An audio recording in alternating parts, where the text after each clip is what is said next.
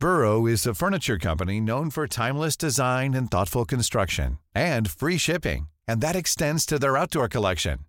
Their outdoor furniture is built to withstand the elements, featuring rust-proof stainless steel hardware, weather-ready teak, and quick-dry foam cushions. For Memorial Day, get 15% off your Burrow purchase at burrow.com slash ACAST and up to 25% off outdoor. That's up to 25% off outdoor furniture at burrow.com Heraldo Radio. Inicia las noticias de la tarde con Jesús Martín Mendoza en Heraldo Radio.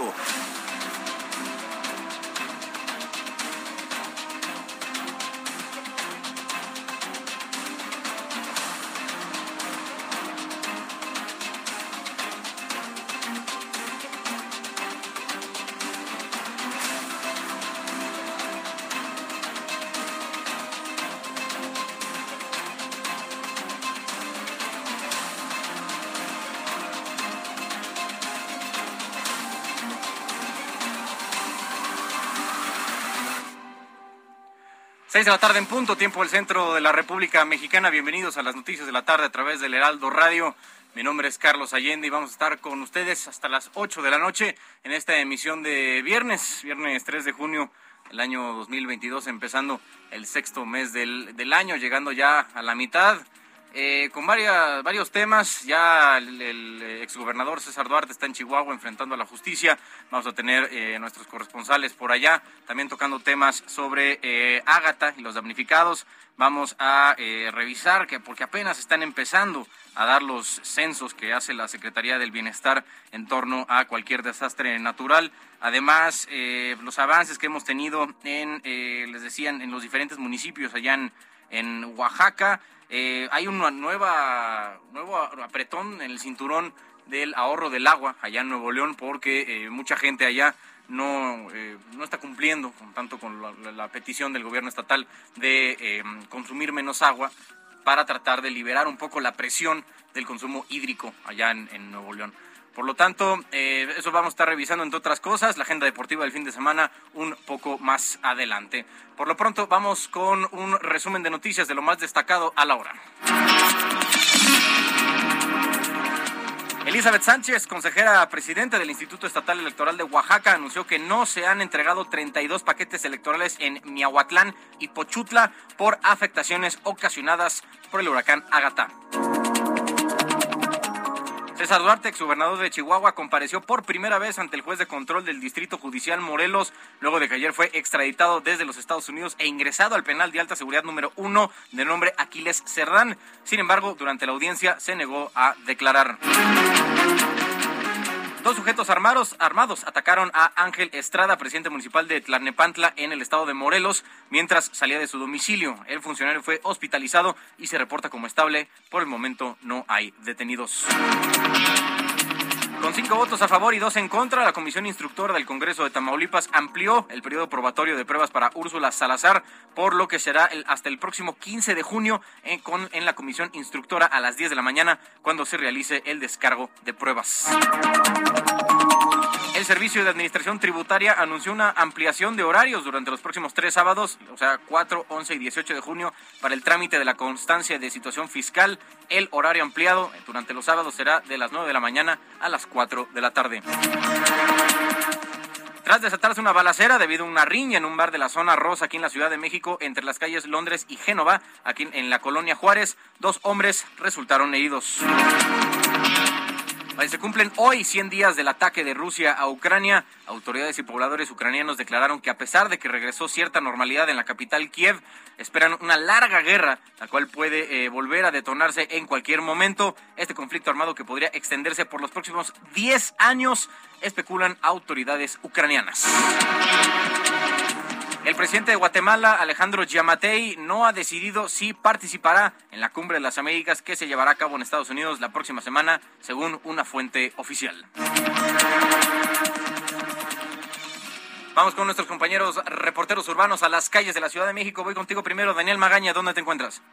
¿Qué tal, Carlos? Muy buenas tardes. Información vehicular para las personas que ya se desplazan a esta hora a través de la zona del eje 4 sobre todo quien avanza en la zona de la avenida Xola y se traslada poco más adelante hacia la zona de la calzada de Tlalpan, algo de carga vehicular. Hay que tener también cuidado con este carril eh, pues exclusivo para ciclistas, sobre todo al llegar hacia la zona del eje central Lázaro Cárdenas, pero a partir de aquí el avance es bueno para continuar hacia la zona de la avenida Plutarco Elias Calles. El reporte. Muy buenas tardes. Buenas tardes, Daniel. Seguimos pendientes en las calles con Daniel Magaña. Voy contigo, Mario Miranda, adelante. ¿Qué tal, Carlos? Muy buenas tardes. Tenemos información vial de la zona centro. La avenida Circunvalación presenta carga vehicular del eje 1 norte a Fray Servando.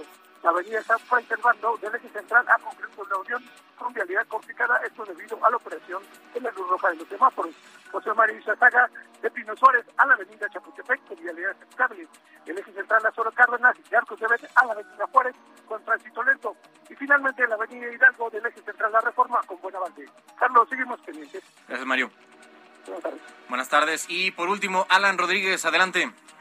Hola, ¿qué tal, Carlos? Amigos, muy buenas tardes. Tenemos el reporte de vialidad desde la Avenida de los Insurgentes, en su tramo entre viaducto hasta la zona del eje 7 sur. Ya tenemos circulación constante para todas las personas que desplazan hacia la zona sur. En el sentido contrario, hacia la zona centro, desde el Parque de la Bombilla hasta el cruce con el eje 5 sur, la Avenida San Antonio, se registra buen avance. Sin embargo, a partir de este punto hasta la zona de la colonia Roma, tenemos ya algunos asentamientos. Por otra parte, viaducto desde Tlalpan hasta la Avenida de los Insurgentes, con carga que no deja de avanzar y en el sentido contrario, desde Insurgentes hasta el cruce con Andrés Molina Enríquez, el avance es lento en sus carriles centrales. Por lo pronto, el reporte que tenemos. Gracias, Alan. Estamos al pendiente. Bueno, gracias a lo- nuestros compañeros reporteros urbanos. Son las 6 de la tarde con 6 minutos tiempo el centro de la República Mexicana. Uf, apenitas llegué a la quincena. Pues si llegaste limpia, aprovecha el 3x2 en todos los lavatrastes, cloros y desinfectantes. Sí, 3x2 en todos los lavatrastes, cloros y desinfectantes. Con Julio, lo regalado te llega. Solo en Soriana. A junio 9. Aplican restricciones. Bueno, ahí tenemos. Y 6 con 7 tiempo de ir al pronóstico del clima.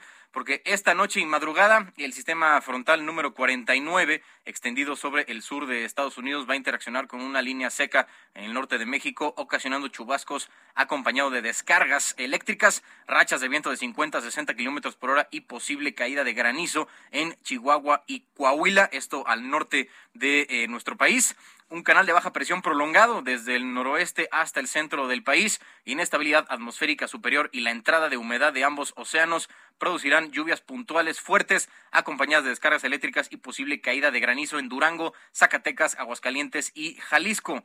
La vaguada monzónica se ubica al sur de Oaxaca y favorece la entrada de humedad y lluvias puntuales muy fuertes en Chiapas, así como lluvias fuertes en Guerrero y Oaxaca.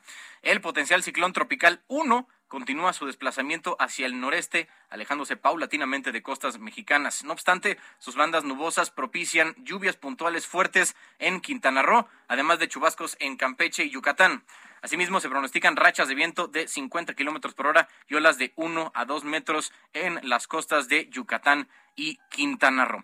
Para mañana, la línea seca sobre el norte de México va a interaccionar con un canal de baja presión que se extenderá sobre la mesa del norte y mesa central, ocasionando chubascos vespertinos y descargas eléctricas en dichas regiones, con lluvias puntuales fuertes en el estado de Durango, que va a tener elecciones también el domingo. Un segundo canal de baja presión sobre el sureste mexicano y la entrada de humedad de la vaguada monzónica ocasionarán lluvias puntuales muy fuertes en Guerrero, Oaxaca y Chiapas.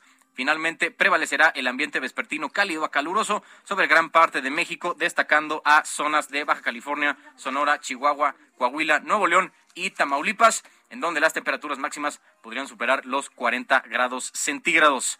Mientras tanto, aquí en el Valle de eh, México, con nubosidad dispersa por incremento de la nubosidad en el transcurso del día, con probabilidad de lluvias aisladas en la Ciudad de México y chubascos dispersos en el Estado de México, los cuales podrán acompañarse de descargas eléctricas, principalmente en las cuales, eh, en la porción suroeste del Estado de México, específicamente en la Ciudad de México, se pronostica una temperatura máxima de 27 a 29 grados centígrados y una mínima al amanecer de 13 a 15 grados. Para la capital del Estado de México, Toluca prevé una temperatura máxima de 24 a 26 y una temperatura mínima de 7 a 9 grados centígrados, viento del noreste de 10 a 25 kilómetros por hora, con rachas de hasta 45 kilómetros por hora.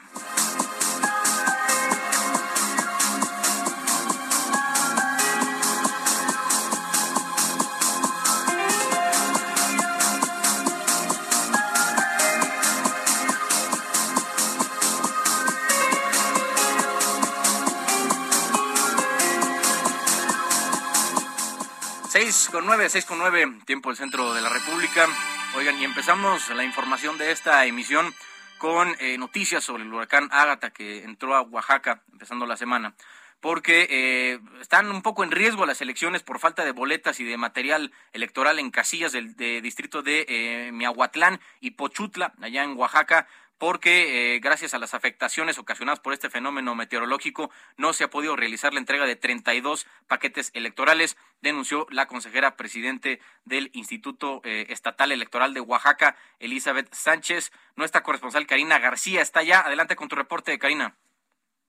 Así es, Carlos. El Instituto Nacional Electoral y el Instituto Electoral Local advirtieron sobre posibles riesgos que podrían alterar el proceso electoral del domingo 5 de junio en Oaxaca. En el distrito 25 de San Pedro Pochutla no se han logrado entregar 32 de 223 paquetes electorales, mientras que en el distrito de Miahuatlán continúan varados 12 por falta de conectividad en las vías de comunicación, por lo que en Pluma Hidalgo, San Mateo Piñas, San Pedro Cafetitlán y Los Naranjos Esquipulas además de la zona de Osolotepec, Chanica y Tierra Blanca Losicha, aún no se han distribuido el material para esta jornada debido a las afectaciones que sufrieron por los efectos del huracán Ágata.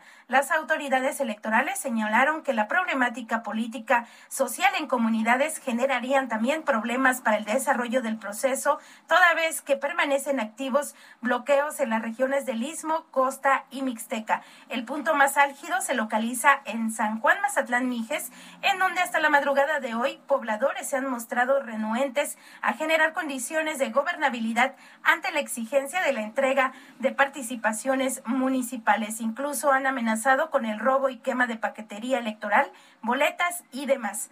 En este sentido, el gobierno del estado ha informado que se mantiene la cifra de nueve personas fallecidas y al menos cuatro desaparecidas por el huracán Ágata. Continúan las labores de despeje de carreteras en esta zona de la costa y Sierra Sur de la entidad. En este mismo sentido, se han repartido al menos diez mil despensas entre la población damnificada. Es el reporte desde Oaxaca.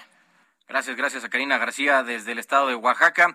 Mientras tanto, el INE, el Instituto Nacional Electoral, se dijo listo para encarar la jornada del próximo domingo 5 de junio, en la que se decidirán las gubernaturas de cinco estados del país, Quintana Roo, de seis, perdón, seis estados del país, Quintana Roo, Tamaulipas, Durango, Hidalgo, Aguascalientes y Oaxaca.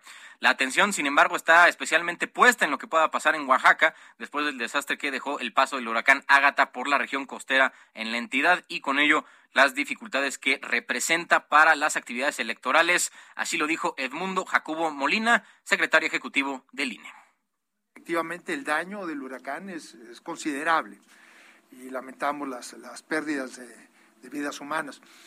Este, y eh, estamos haciendo todo lo posible por entregar los, los paquetes en esa zona. Es una zona ya muy, muy, muy focalizada este, porque se hablaba de una zona muy amplia, es la zona que va de Lojicha, Pluma, Hidalgo, Pochutla, Tonameca, este, es decir, entre la zona de Huatulco y la frontera con Puerto Escondido, pero muy acotado a la costa y a la zona de, la sierra.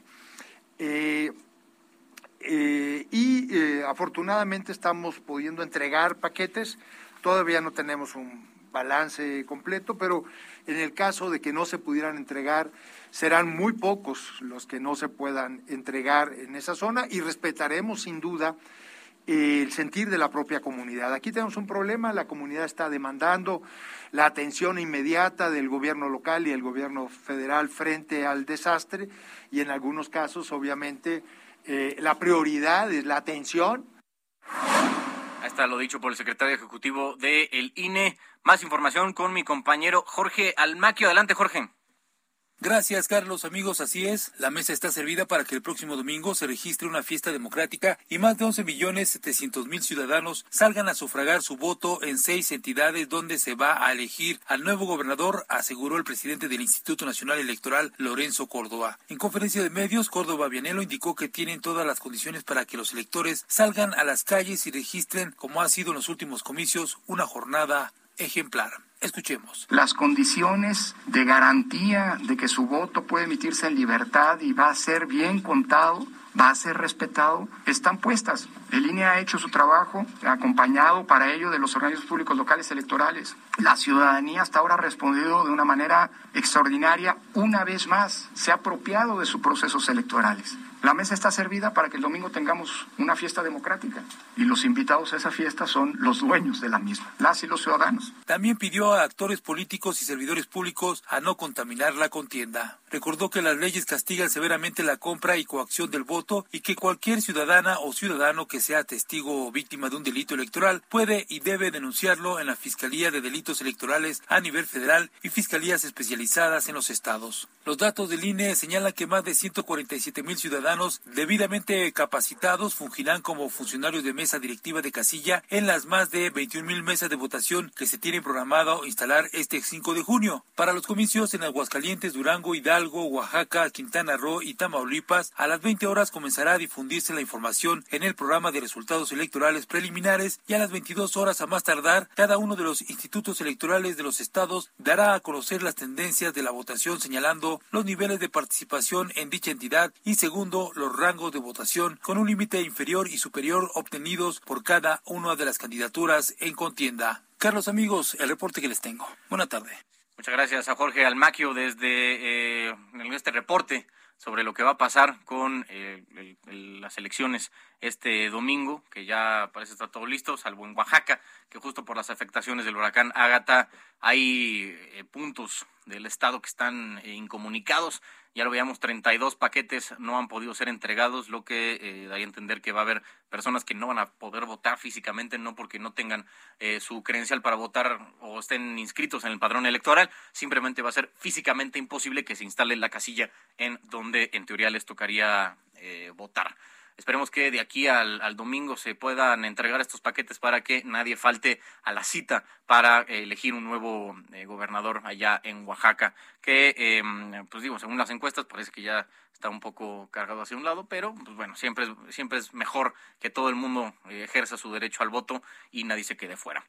En otro lado, al norte del país, César Duarte, el exgobernador de Chihuahua, compareció por primera vez ante el juez de control del Distrito Judicial Morelos, luego de que ayer fue extraditado de Estados Unidos e ingresó al eh, penal de alta seguridad número uno, Aquiles Cerdán. Sin embargo, durante la audiencia se negó a declarar, como es su derecho, también tiene derecho a eh, no declarar, no es parte de su derecho como imputado, en este caso, que, eh, nada más recordando, se le acusa de eh, de, un desvío más o menos de 100 millones de pesos, además de eh, asociación delictuosa, que es como un, grado menos de, delincuencia organizada. O sea, hay como tres grados ¿no? en, el código, en el Código Penal, que es pandillerismo, asociación delictuosa, que es esta que le están acusando a, César Duarte, y eh, delincuencia organizada.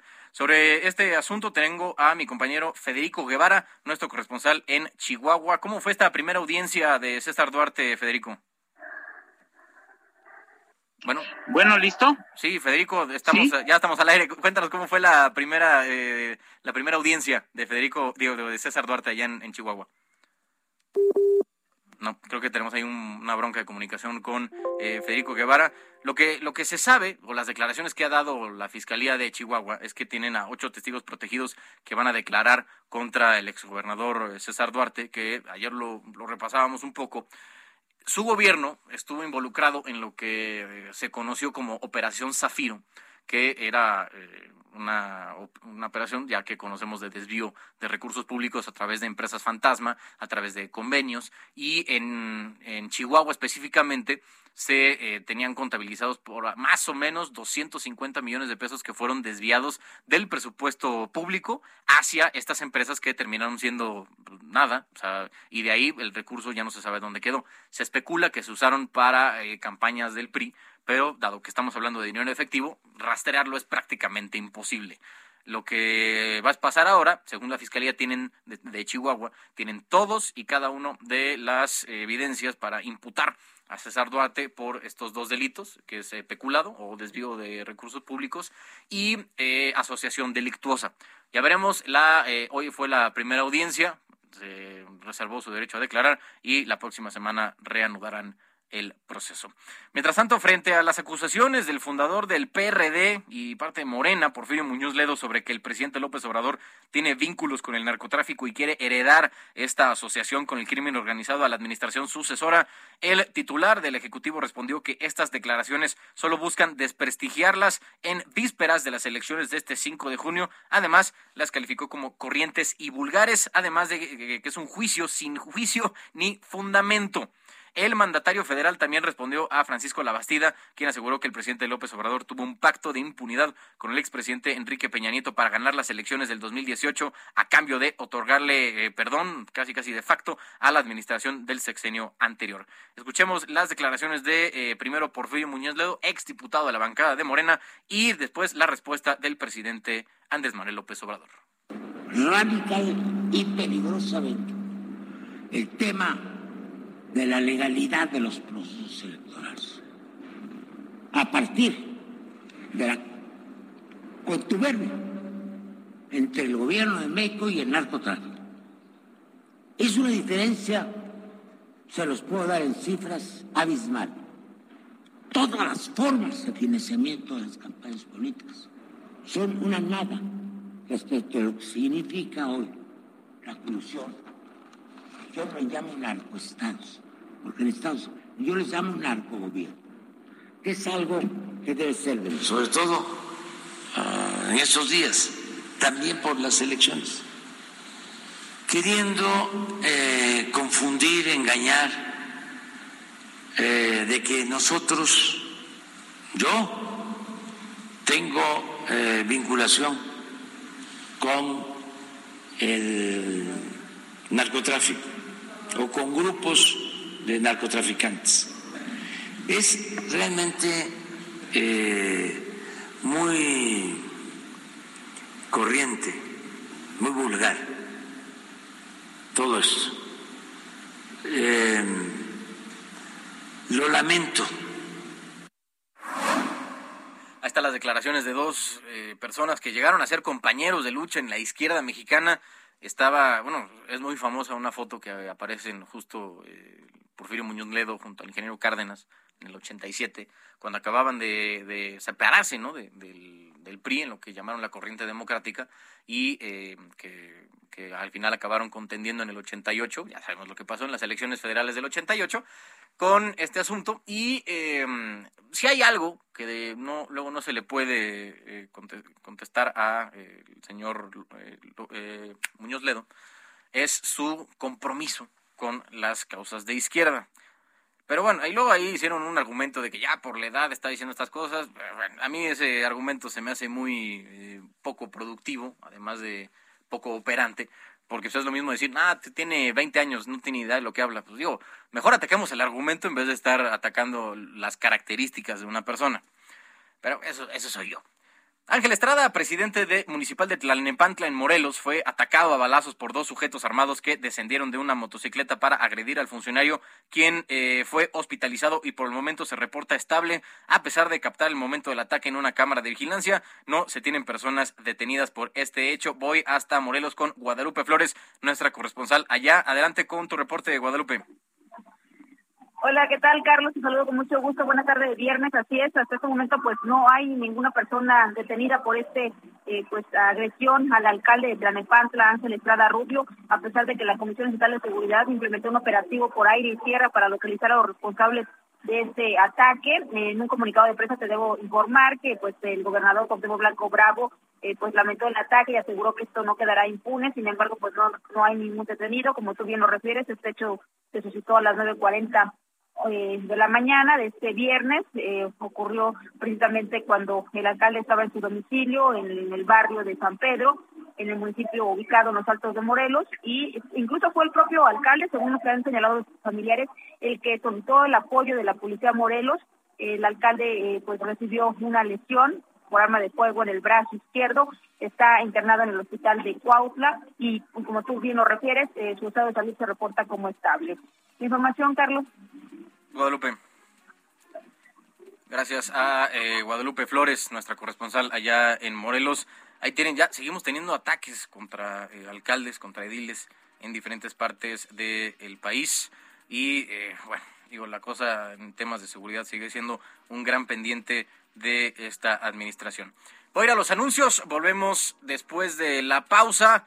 Eh, acuérdense que nos pueden escribir en mis redes sociales, arroba Sirayende en Twitter, Instagram y Facebook, arroba Sirayende. Y eh, gracias por escucharnos. Estas son las noticias de la tarde a través de Heraldo Radio.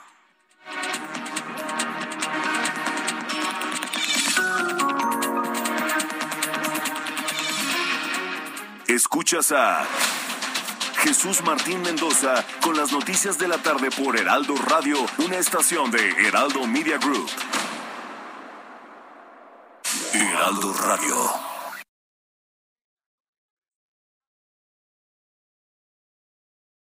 Heraldo Radio. Escucha las noticias de la tarde con Jesús Martín Mendoza. Regresamos.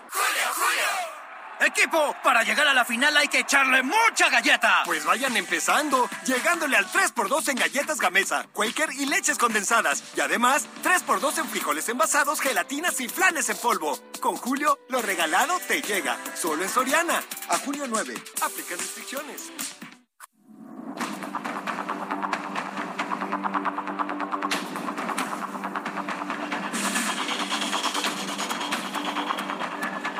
Seis treinta de la tarde en punto, tiempo el centro de la República Mexicana. Estamos de vuelta aquí en las noticias de la tarde a través de Heraldo Radio. Me da mucho gusto saludar a Saimi Adriana Pineda Velasco, presidenta municipal de San Pedro Pochutla. Alcaldesa, ¿cómo está? Buenas tardes. Hola, buenas tardes, ¿cómo estás? Pues muchas gracias nuevamente por el espacio para dar a conocer de todo lo que se vive después de este huracán Ágata categoría 2 y de toda la situación que pues que prevalece en nuestras comunidades y en la zona centro de San Pedro Pochutla. Sí. Cuéntenos, alcaldesa, ¿cuál es la situación ahorita? ¿Están incomunicados ahí en Pochutla? Bueno, fíjate que ahorita ya, gracias a Dios y a las gestiones que hemos realizado con la Secretaría de Comunicaciones y Transporte, en la Federal 175 que conduce de la ciudad de Oaxaca a la zona Sierra Sur y por supuesto llegar hasta la costa. en un puente de la zona de San José Chacalapa quedó colapsado, es más, quedó eh, rock totalmente, eh, se destruyó en lo total y eso estaba ocasionando que tuviéramos, eh, pues no tuviéramos comunicación con nuestra zona desde San José Chacalapa hasta llegar a Los Naranjos, hasta llegar a Cafetitlán. Decirte que ya a través de la Secretaría de Comunicaciones y Transportes se hizo una vía alterna lo que va a ayudar a que llegue más la, la ayuda y por supuesto la conectividad con todas las zonas y de esta manera pues también las comunidades puedan podamos llevar a las comunidades pues eh, pues despensas y víveres quiero decirte también que eh, hoy solicité a, través del señor gobernador que hoy hizo la visita también a nuestro municipio para que por conducto de él y por supuesto de la Secretaría de la Marina instalaran dos cocinas comunitarias, una se instalará en, San José Calapa y otra en la zona de Cipolite, que es la playa nudista de México, que hoy hicimos el recorrido y totalmente devastado. Hemos recorrido ya el 40% de las comunidades más afectadas. Decirte que vamos eh, con una cantidad de 38 mil damnificados, las casas tiradas y de verdad que toda la zona de playa totalmente devastada, todas las palapas pues el huracán se las llevó, eh, a pesar de que era categoría 2, quiero comentarte que eh, duró más de siete horas, lo que intensificó fuertes eh, lluvias, ocasionando que hubiera estos desastres con también aunado a los fuertes vientos y que de esto originó que muchos árboles de un grueso y de una altura pues mucho mayor pues llegaran a muchos puentes que colapsaron. Y también decirte que pues estamos trabajando hoy. Pido la ayuda humanitaria a todos los que nos escuchan y decirte que ya a través de la Secretaría de la Defensa Nacional hemos repartido 2.500 eh, víveres, pero no han sido suficientes para la cantidad de necesidad que se encuentra la población, al igual que pues mucha gente perdió sus hogares, sus casas y la ropa y todo lo que pues pues había de, de, lo poco, mucho que tenía la ciudadanía, como tal también que ya está instalada una eh, brigada de la Secretaría de la Defensa Nacional con una cocina comunitaria, con agua potable y también con una torcillería para poder ayudar a las familias y darles de desayunar, de comer y de cenar. Esto agradezco siempre eh, al presidente de la República por esos apoyos que están llegando, aunque para toda la toda el abastecimiento que se requiere en nuestro municipio pues no ha sido suficiente, pero se ha llegado a algunas comunidades.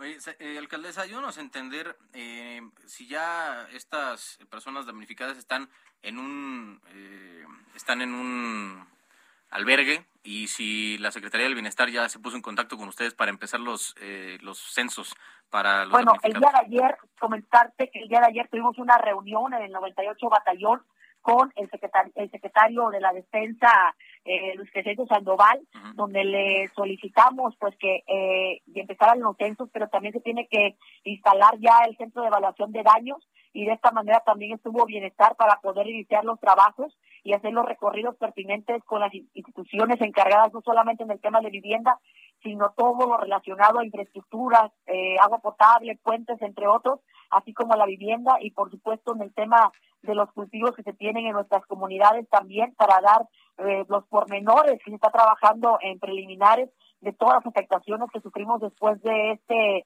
eh, huracán. Comentarte que estoy muy consternada porque llegó eh, de ya más de 30 vehículos por parte de la, la CFE y desafortunadamente uno de los elementos que venía de CFE por ayudarnos en la zona que colinda hacia Puerto Ángel en la instalación de estos postes que fueron derribados por este huracán, lamentablemente falleció y esto pues es, es una persona que venía con toda la intención de ayudar a nuestro pueblo y hoy esta familia está de luto, me dicen, no tengo el tema correcto, pero eh, aparentemente es del estado de Yucatán. Yo la verdad que estoy muy consternada por esto, así como las dos, los dos niños que fallecieron eh, derivado de, de esta vivienda donde se colapsó y se quedaron pues eh, hundidos como si fuera un almacén de agua comentarte que falta todavía los censos, falta mucho por hacer, estamos entregando alimentos, estamos iniciando con un proceso de eh, cocinas comunitarias por parte de nuestro gobierno, pero no ha sido suficiente. Hoy quiero decirte que llegó la Fundación World Kitchen y que llevó alimento calientito a la zona de Cafetitán, donde no hemos podido comunicarnos con ellos porque no tienen eh, el camino, pues quedó siniestrado, quedó afectado totalmente el día de ayer estuve en la zona de Benito Juárez, también en la zona alta de la Sierra Sur, donde metimos maquinaria para poder abrir estos caminos y poder llevar los víveres correspondientes a cada una de estas comunidades. Ahora, por último, no por eh, parecer insensible a lo que están pasando allá en el municipio de Pochutla, pero ah, eh, igual de importante es que ustedes el domingo eligen gobernador nuevo. Entonces, eh, para saber cuál es la situación en torno a los paquetes electorales en Pochutla, sabe si ya fueron entregados los que corresponden al municipio o si hay algún plan emergente para que se puedan entregar estos eh, paquetes. Hoy, cuando íbamos en camino hacia Puerto Ángel, este, la, la presidenta del Consejo Municipal Distrital nos eh, le hizo una, una parada al señor gobernador comentándole que ya están entregando eh, los eh, paquetes electorales en las zonas que ya tienen comunicación. Y bueno pues es una situación que no debe parar porque pues el estado requiere también ya de tener eh, al gobernador esto por la temporalidad que es cada seis años. Y en nuestro municipio se estará haciendo a la medida de, de las condiciones que se que prevalezcan en la zona y de esta manera pues la gente ya sabrá si acudirá a las urnas para poder elegir al nuevo gobernador. Decirte que nosotros, aunado a esto, pues estamos caminando en las comunidades para poder ayudar, pero también las cosas deben seguir su, su curso y bueno, las elecciones en Oaxaca se darán y también dependiendo de las condiciones, no solamente en San Pedro Pochutla y, o en otras comunidades que fueron afectadas, también se dará en función de la viabilidad y por supuesto de la conectividad. Afortunadamente ya tenemos la conectividad ya eh, en un 80% porque eh, la 200 se encuentra ya comunicada y la 175 con este puente que te acabo de comentar, solamente faltaría abrir los caminos de la zona de eh, eh, Cafetitlán. Son más de 113 comunidades. Pues, buenas noticias, al menos ahí va caminando, ¿no, este alcaldesa? Así es, no hemos parado. Quiero decirte que desde el primer momento, es más, nosotros empezamos con la prevención desde, el día 26 de mayo y que no hemos parado, que la, las condiciones han sido eh, desesperantes para las familias, ver el rostro de cada una de ellas, llorar por todo lo que han perdido, pero aquí estamos eh, levantándonos poco a poco y con la ayuda solidaria del gobierno federal y por supuesto de eh, las fundaciones que nos han llegado. Hoy me acaban de comentar que ya incluso ya voy para Palacio Municipal para que este, recibamos a la empresa Maseca que trae también tortillas calientitas para que la gente pueda venir también pues abastecerse de este eh, pues de esta eh, alimento. Jaime Adriana Pineda Velasco, presidenta municipal de San Pedro Pochutla, gracias por estos minutos en Paralelo Radio. Muchas gracias a ustedes por darnos esos espacios, poder comunicar a la ciudadanía y quiero exhortar e invitar a todos los ciudadanos de todo México para que nos ayuden y poder, poder entregar pues los víveres que se requieren este, y también así como herramientas y kit de limpieza para las familias que han quedado devastadas. Le mando un fuerte abrazo, alcaldesa. Muchas gracias a ustedes, gracias. Ahí está. De lo que pueden donar, ya hay algunos eh, eh, puntos donde se pueden donar cosas para eh, Oaxaca. Están en las explanadas de las 16 alcaldías. Ahí pueden donar alimentos enlatados, ropa y calzado en buen estado, artículos de primera necesidad, temas de higiene, incluso alimento para mascotas. Igual pueden ir a donar va a estar en, creo que es de 9 de la mañana a eh, 4 de la tarde, si no me falla la memoria, para que puedan ir a donar si eh, así lo, lo deciden.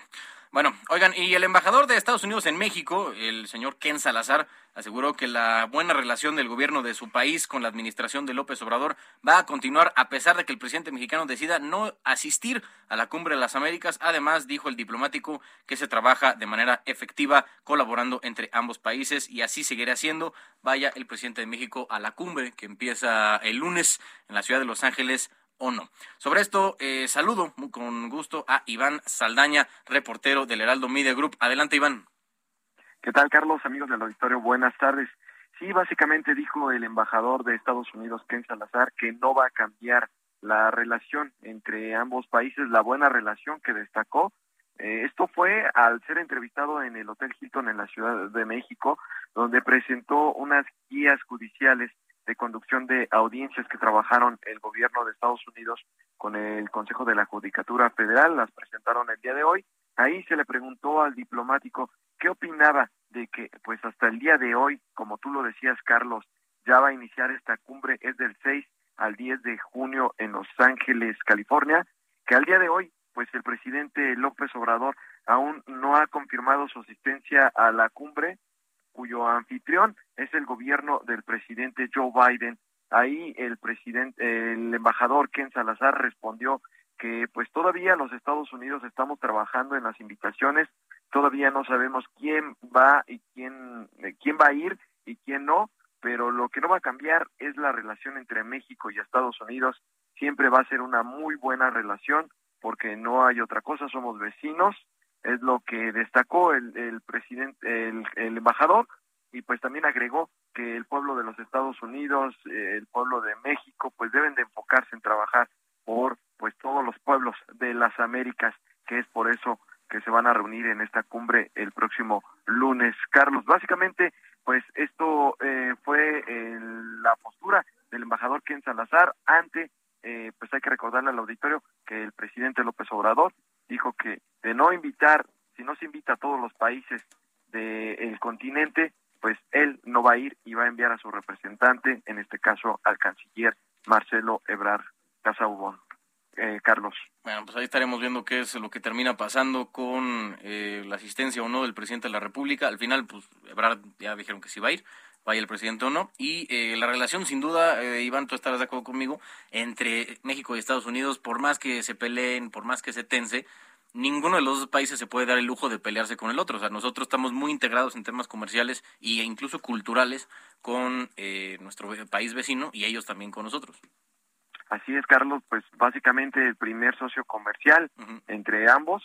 Eh, además, pues bien lo destacabas, más de 30 millones de, de paisanos, bueno, personas de origen mexicano en ese país y pues somos parte de un bloque Norteamérica además de un tratado uh, comercial que pues es eh, básicamente que le, el que más le interesa a Estados Unidos porque pues trabaja con sus socios eh, este, México y también Canadá. Entonces pues estamos amarrados como tú lo dices Carlos no hay para dónde voltear si es que aunque aunque hayan roces o peleas como podría ser la inasistencia del presidente López Obrador a esta cumbre.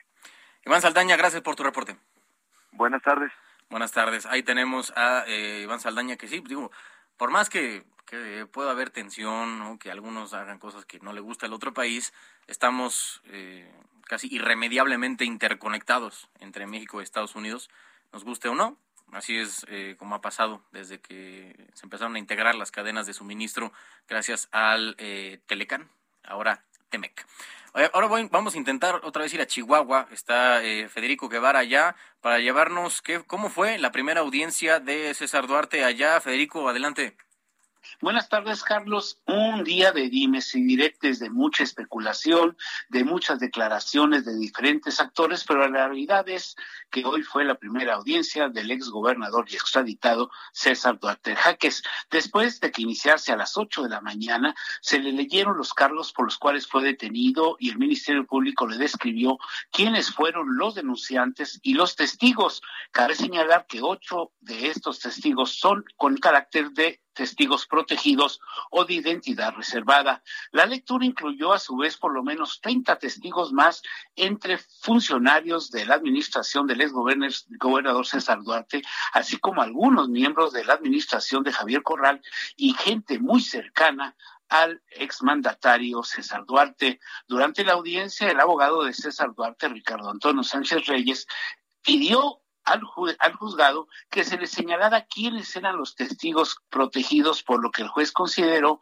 que esa información que cuenta el tribunal y que en cualquier momento podría tener acceso a ella, pero por el momento no. De esta manera inicia formalmente el juicio contra el exgobernador César Duarte, acusado de peculado por 96 millones de pesos. En estos momentos la audiencia está en receso, ya que el exgobernador padece eh, por las lesiones que sufrió y varias intervenciones quirúrgicas que sufrió al tener un accidente en helicóptero hace varios años, tiene que reposar eh, porque no, no aguanta mucho tiempo sentado, razón por la cual parece ser que esta primera audiencia continuará hasta pues ocho o nueve de la noche, de acuerdo a las personas aquí en el tribunal. Esta es la información hasta el momento. Muchas gracias, Federico. Gracias, Carlos, y continuamos aquí pendientes. Claro que sí estamos pendientes. Luego eso pasa, ¿no? En este sistema justicia penal acusatorio que las, las audiencias se prolongan hasta por 23 horas, o sea, duran mucho tiempo, casi un día completo. Y por eso van entre recesos y tal, hasta que termine una esta audiencia preliminar. En el caso de, del exgobernador Duarte, vamos a saber cuándo van a volver a citar tanto a su equipo y a eh, la parte de la Fiscalía General de Chihuahua para ver si le van a dictar auto, este, auto de vinculación a proceso, que eso nada más es una forma eh, legal de decir que sí hay evidencia suficiente por parte de la Fiscalía para eh, empezar un proceso penal en contra del exgobernador César Duarte Jaques. Bueno, pues de otro lado, igual en el norte, el Congreso de Tamaulipas amplió el periodo probatorio de pruebas para Úrsula Salazar, por lo que será hasta el próximo 15 de junio en la comisión instructora cuando se realice el descargo de pruebas en contra de la diputada. Los integrantes de Morena solicitaron una ampliación de 30 días, pero eso no fue avalado por la comisión. Saludo hasta, hasta Tamaulipas, nuestro corresponsal en el estado, Arnoldo García. Adelante, Arnoldo. Muy buenas tardes, Carlos, para ti y todo el auditorio.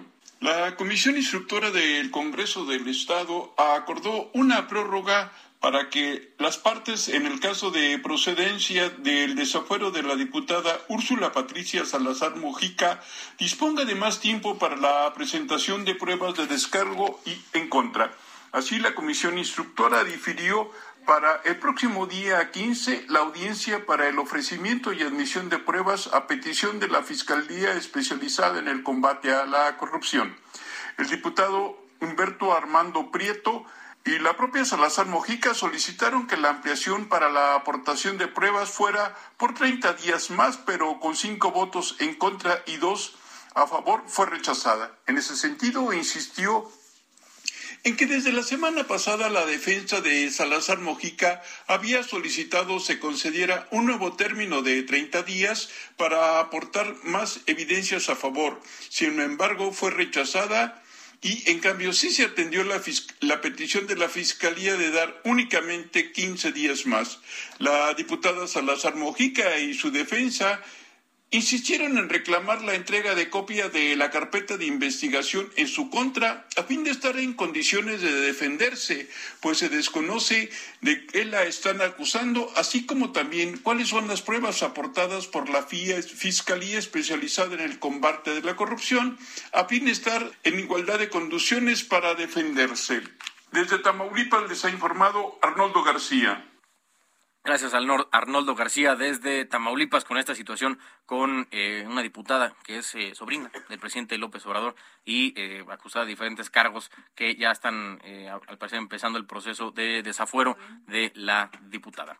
Oigan, y un asunto que estuvimos manejando toda la semana, incluso tuvimos a Rosita García Sotelo, una experta en temas de eh, contaduría fiscal, eh, sobre la constancia de situación fiscal, ¿no? Que ahora todos los eh, empleados, los subordinados, tienen que entregar a sus patrones, a los empleadores, por una nueva disposición del CFDI 4.0 que requiere que el código postal que tiene el, tu patrón registrado la nómina, ¿no? en tus recibos de nómina, coincida con el código postal que el SAT tiene de cada persona física. Para lograr eso, la única forma certera de hacerlo es que cada empleado, empleado entregue al patrón una constancia de situación fiscal, que no es nada más que un PDF que imprimen y ya con eso el, empleador puede corroborar que en efecto tiene el código postal correcto, registrado eh, tuyo, o hay que modificarlo. Es simplemente el único, eh, el único dato que hay que modificar y por eso se está armando la de Santo Cristo en las oficinas del SAT, porque para sacar la constancia de situación fiscal hay de dos. Vas a las oficinas del SAT y con tu una identificación oficial y ahí te la imprimen, o eh, lo haces a través de una firma electrónica, ¿no? De los archivos de e-firma. Y la única forma de sacar esos archivos es ir personalmente a las oficinas te hacen ahí escaneo de, retina, de, te toman las huellas digitales y eh, luego ya te entregan esos archivos. La cosa es que mucha gente no tiene, al parecer, la firma electrónica y por eso se está armando una cantidad de eh, gente muy importante en las distintas oficinas a lo largo de la República Mexicana. Y por esta saturación de contribuyentes que eh, quieren tramitar la constancia de situación fiscal, el SAT anunció que va a trabajar con un horario de atención ampliado durante los próximos tres sábados, o sea, el 4, 11 y 18 de junio de 2022. Em, entonces, su horario ampliado va a ser de las 9 de la mañana a las 4 de la tarde. Además, eh, reiteró que el trámite de esta constancia no requiere cita previa, únicamente el requisito será una identificación oficial vigente. Ahora, eh, si ustedes no siempre es recomendable no estar al corriente con lo que pide la autoridad fiscal, sobre todo el tema de la eh, firma electrónica, es bastante importante tenerla. Y si no la tienen, aprovechen, si necesitan ir al, SAT para la constancia de situación fiscal, aprovechen y tramiten la eh, firma electrónica, no solamente vayan a que les entreguen el papel, yo sé que suena un poco tedioso, pero les prometo que va a valer la pena, porque en futuras ocasiones, si se llega a presentar un cambio nuevo en las eh, regulaciones fiscales, ustedes ya van a estar preparados con su firma electrónica y ya una vez que tienen estos archivos, sacar una constancia de situación fiscal no te toma más de 10 minutos. Entonces, em, ahí tienen. Entonces, los próximos tres sábados que eh, quedamos 4, 11 y 18 de junio de 2022 van a eh, estar abiertos las oficinas del SAT de 9 de la mañana a 4 de la tarde. En el marco del Día Mundial de la Bicicleta, el gobierno de la Ciudad de México presentó el calendario de renovación del sistema Ecobici, que incluye la instalación de cicloestaciones y ampliaciones a más colonias y alcaldías como parte del plan de expansión de este servicio. Andrés Layuz, secretario de Movilidad de la capital, explicó que será durante todo el mes de julio cuando las empresas 5M2, eh, filial de Grupo Expansión, y BKT inicien con la instalación de cicloestaciones en colonias de eh, Cuauhtémoc, de la, de, la alcaldía, lleva a decir delegación, la alcaldía Cuauhtémoc, Miguel Hidalgo y Benito Juárez, donde ya se, opera, se opera, y en Azcapotzalco, Álvaro Obregón y Coyoacán, donde tendrán eh, nueva cobertura. Según lo que eh, hemos bueno, entendido de este asunto, actualmente hay 6.500 bicicletas de Covici eh, operando en 55 colonias, ya decía de, la, de, las delegación de las alcaldías, hombre, Cuauhtémoc, Benito Juárez e, y Miguel Hidalgo, por lo que después de esta expansión que va a tener el sistema de Covici, se, se, espera que duplique el área de operación en este servicio, lo cual está bastante bien. Además van a implementar un nuevo modelo de Covici, por lo que pues, van a tener eh, nuevas, nuevas eh, aditamentos, van a tener mejoras en las llantas, un sistema de cambio de velocidad, eh, eh, portabultos perdón, y sistema de anclajes individuales, ya ampliando todavía más este, esta red de movilidad alternativa en la Ciudad de México, em, para pues, evitar que se use tanto el, coche, el automóvil. la verdad es que están haciendo una inversión bastante fuerte aquí en la Ciudad de México para esos asuntos. Hemos visto la expansión de la red de ciudad de la Ecobici, del cablebús que fue inaugurado. Va a inaugurar en Iztapalapa este viaducto del trolebús elevado. Entonces ahí está eh, el, asunto. ¿Con qué lo estás delitando hoy, este, mi querido Emma? No, no, no, no es que, mira, hermano, si hay algo que no tengo tanta, no estoy tan letrado, es en, en tema de música. Queen, carrera de bicicletas. Ah, mira, Bicycle Race, me imagino, ¿no? Con decirte que no tenía ni idea que esta canción era de Queen, ni que existía. O sea, estoy pésimamente. Ya mejor me voy a callar, vamos a ir a un corte y escuchen a Queen.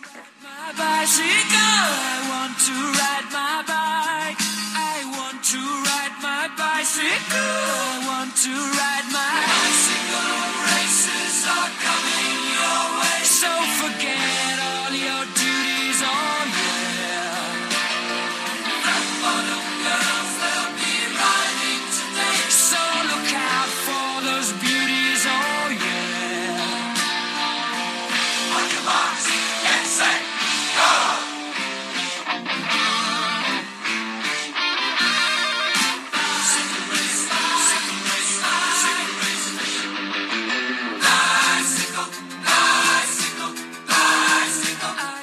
Escuchas a Jesús Martín Mendoza con las noticias de la tarde por Heraldo Radio, una estación de Heraldo Media Group.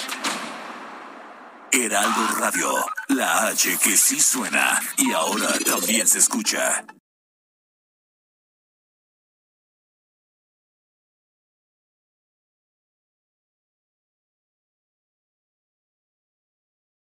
Heraldo Radio, la H que sí suena y ahora también se escucha. Escucha las noticias de la tarde con Jesús Martín Mendoza. Regresamos. Y llega el gol que define el partido. Para grandes definiciones, llegan a la pantalla Samsung 58 pulgadas 4K Smart TV a 10.990 y refrigerador Midea 7 pies con despachador semiautomático a 5.499. Con Julio lo regalado te llega, solo en Soriana. A junio 9. Aplican restricciones.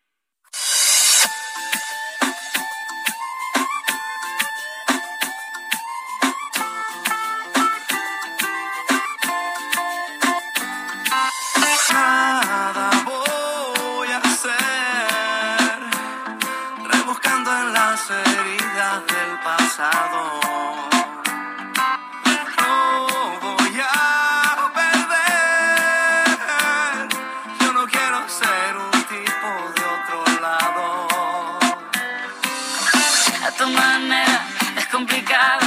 En una bici que te llega a todos lados. Un vallenato desesperado, una cartica que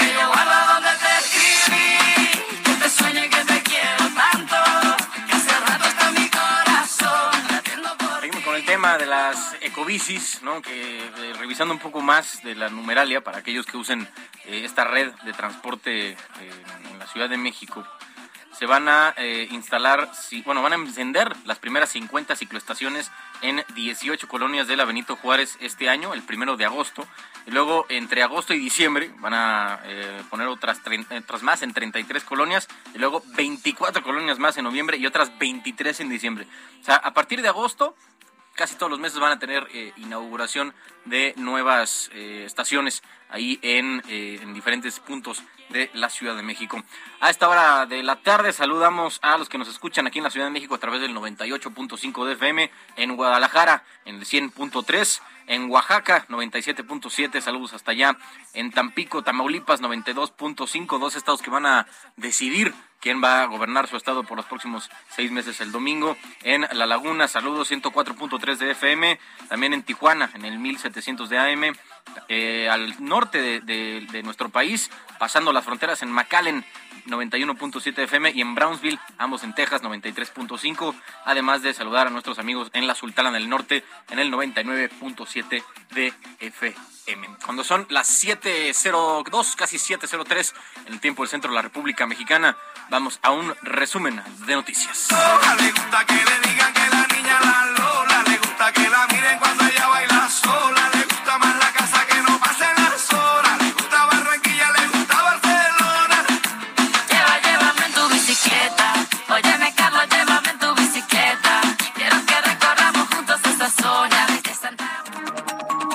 Entrevista con el Heraldo Radio, Jaime Adriana Pineda, presidenta municipal de San Pedro Pochutla, declaró que uno de los elementos de la CFE que iba a la región afectada por el huracán Ágata para ayudar, lamentablemente falleció, así como dos menores de edad que perdieron la vida cuando su vivienda colapsó y quedó como un almacén de agua. Agregó que está consternada porque un huracán de categoría 2 dejó toda la zona destruida, incluida la zona eh, popular de eh, la playa popular de Cipolite. Además indicó que se requiere ayuda humanitaria porque los víveres no son suficientes. y desafortunadamente uno de los elementos que venía de CFE por ayudarnos en la zona que colinda hacia Puerto Ángel, en la instalación de estos pozos que fueron derribados por este huracán, lament- lamentablemente falleció y esto pues es, una persona que venía con toda la intención de ayudar a nuestro pueblo. Los dos niños que fallecieron eh, derivado de, esta vivienda donde se colapsó y se quedaron pues eh, hundidos como si fuera un almacén de agua. La zona de Cipolite, que es la playa nudista de México, que hoy hicimos el recorrido y totalmente devastado. Hemos recorrido ya el 40% de las comunidades más afectadas, decirte que vamos eh, con una cantidad de 38 mil damnificados, las casas tiradas y de verdad que toda la zona de playa totalmente devastada, todas las palapas, pues el huracán se las llevó, eh, a pesar de que era categoría 2. Un hombre en Ecatepec, Estado de México, fue vinculado a proceso tras matar a puñaladas a un perro, además de amenazar y agredir con un arma punzocortante a su dueña, quien era menor de edad. Autoridades mexicanas indicaron que se le imputarán los delitos de tentativa de feminicidio y maltrato animal. La Fiscalía General de la Ciudad de México detuvo a José N., exmiembro de la Policía Cibernética de la extinta Procuraduría General de la República, tras lo cual se reveló una presunta red de espionaje del pasado gobierno capitalino que utilizó recursos públicos para operar y se dedicó a intervenir llamadas, geolocalización y rutinas para conocer detalles de los movimientos y acciones de actuales funcionarios públicos, informó Ulises Lara, vocero de la Fiscalía General de Justicia de la Ciudad de México. Este equipo, a su vez, reportaba sus quehaceres al comandante de la PGJ encargado de dirigir la organización. Dichos servidores públicos se daban a la tarea de intervenir ilegalmente comunicaciones privadas del perso- de personas del ámbito político, elaborar fichas de identidad, diseñar rutas y mapas de seguimiento, redes de vínculo, geolocalización y rutinas entre las personas y sus familias que fueron espiadas, es decir, vigiladas de manera ilegal, ilegal, se encuentran servidoras y servidores de todos los niveles de gobierno que hoy ocupan cargos en la presidencia de la República, en el Senado, en la Cámara de Diputados, en el gobierno de la Ciudad de México y en esta propia Fiscalía. Un menor de 13 años de edad robó un vehículo en Texas, el cual fue reportado a la policía por lo que fue detenido poco tiempo después. Al, in- al intentar huir de los policías, el joven impactó con una patrulla y los elementos de seguridad abrieron fuego contra el auto robado. El menor de edad recibió un disparo en el abdomen que le quitó la vida. Científicos reportaron la muerte de cientos de delfines en el Mar Negro, ocasionadas por los sonares que utilizan en la guerra entre Ucrania y Rusia, los cuales causan desorientación y pérdida de la audición, por lo que los delfines ascienden abruptamente a la superficie, sufriendo una embolia. Nazón Joaquín García, líder de la Iglesia La Luz del Mundo, se ha declarado este viernes culpable de tres cargos de abuso sexual de tres mujeres menores de edad.